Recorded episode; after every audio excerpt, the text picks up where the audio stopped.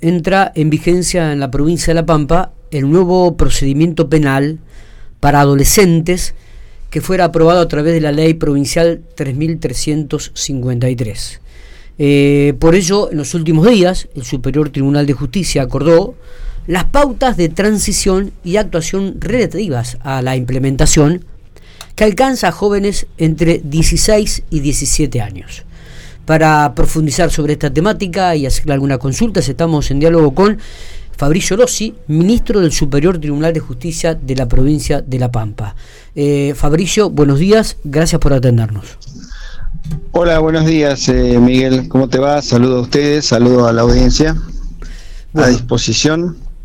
Bueno, eh, digo, tenemos algunas consultas, obviamente que esto eh, entra en vigencia a partir de hoy. Eh, la primera es el objetivo de este nuevo procedimiento penal para adolescentes.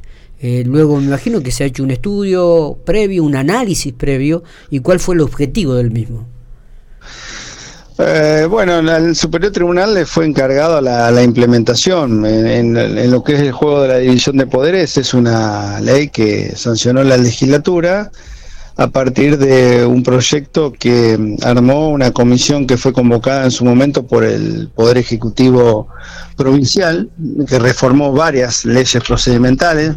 Eh, ya había reformado el Código Procesal Penal eh, también en este momento, si vos ves los diarios, se está discutiendo el Código Procesal Laboral o la Ley de Procedimiento Laboral. Y bueno, hace más de dos años se dictó una nueva ley que cambiaba el régimen penal para adolescentes. la primera inquietud que se tuvo, el primer objetivo es adecuar la legislación pampeana a los estándares que requieren eh, los instrumentos internacionales. Así como se pasó de un sistema inquisitivo a un acusatorio en materia penal, bueno, se dejó de un modelo que se llama tutelar o adultocéntrico, un modelo de sistema de protección integral de los menores. Bueno, esto eh, a nivel teórico.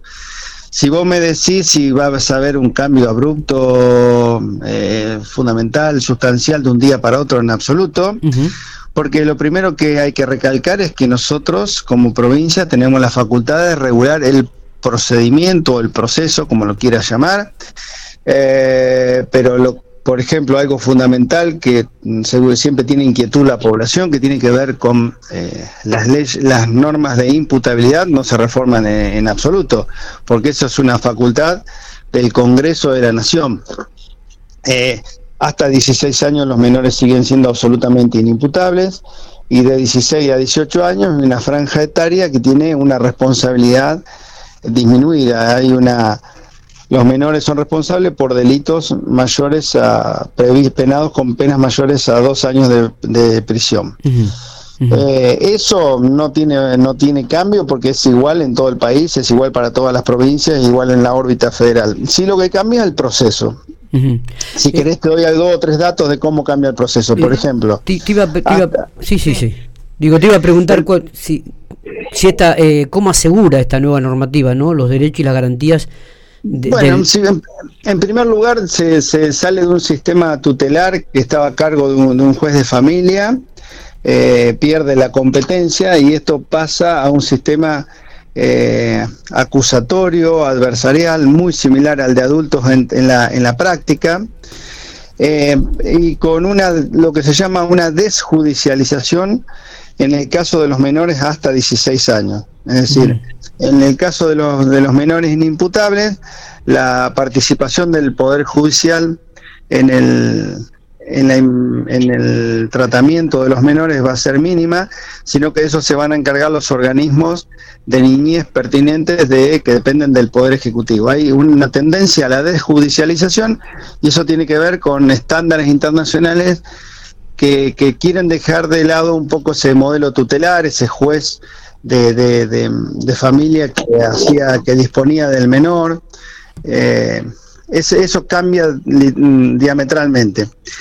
Puede que en esos casos, por hechos muy graves, con menores hasta 16 años, puede haber una pequeña o una breve eh, instrucción por parte de una breve investigación por parte de los fiscales, pero en general eh, eso pasa a la órbita del Poder Ejecutivo. Mm, por medio de un tratamiento multidisciplinario que por ahí, para abordar en esto, tendrías que contactarte con el director de niñez, el, con Juan Pablo Bonino, que es un especialista en el tema. Después de 16 a 18 años, ahí es donde tiene una presencia más fuerte del Poder Judicial. Y a grandes rasgos te digo, la investigación va a estar a cargo del Ministerio Público Fiscal, con fiscales especializados en la materia, y todas las normas urgentes que haya que dictaminar, un allanamiento, un secuestro, una intervención telefónica, disponer eventualmente alguna medida contra el menor imputado o hasta alguna privación de libertad temporaria va a estar a cargo de los jueces de control. Mm. Se asemeja mucho al, procedimiento de adulto. ¿Esto indica que habrá nuevas fiscalías en relación a esta temática? Sí, sí, sí. Eh, nosotros hemos enviado eh, un proyecto de ley que está en tratamiento en la Cámara, todavía no fue aprobado, para cambiarle el rango. Los actuales secretarios penales de los juzgados de familia que pasen a ser fiscales adjuntos especializados en la materia. Eh, y después te, comentaba que el juzgamiento y la imposición de pena ahora va a estar a cargo de los jueces de audiencia. Un dato fundamental que cambia, es un gran cambio, es que está prohibido el juicio abreviado eh, en la nueva ley, en el nuevo procedimiento penal juvenil, pero se abre toda una gama de lo que tiene que ver con lo que se llama justicia restaurativa, claro. Eh, que son modos de salvar, de gestionar la conflictividad eh, menos violento y con que podríamos equiparar, pero no, no acotarlo solo a eso, con la mediación. Hay otros sistemas parecidos a la mediación, de sistema de resolución de conflicto, particularmente para casos de baja intensidad donde participen menores. Está bien. Entonces, a grandes rasgos te podría decir, hasta 16 años, una tendencia a la desjudicialización y una participación activa de los organismos de minoridad del Poder Ejecutivo de 16 a 18 años, un rol más activo en la investigación de los fiscales, una presencia de los jueces de control similar a los adultos y el juzgamiento y la imposición de la pena a cargo de los jueces de audiencia. Y finalmente, la ejecución de la pena, para los casos que así lo requieren, a cargo del juez de ejecución penal. Es decir, un paralelismo bastante parecido al derecho de adulto, al derecho penal de adultos. Sí, sí, sí. Eh, pregunto, en, en, caso de que un adolescente sea declarado responsable de un delito después de cumplir 18 años, ¿cómo se decide la pena y quién tiene la autoridad de hacerlo de acuerdo con esta nueva ley? Sí. Si el hecho lo cometió antes de los 18 años, se aplican las normas del procedimiento penal juvenil. Eh, vos para aplicar una pena tenés que esperar cumplir los 18 años. Eso quien lo dice, lo dice la Ley Nacional de Minoridad. Es decir, vos investigás el caso entre los 16 y los 18 años, pero hasta que no cumpla 18 años, vos no le aplicás la pena.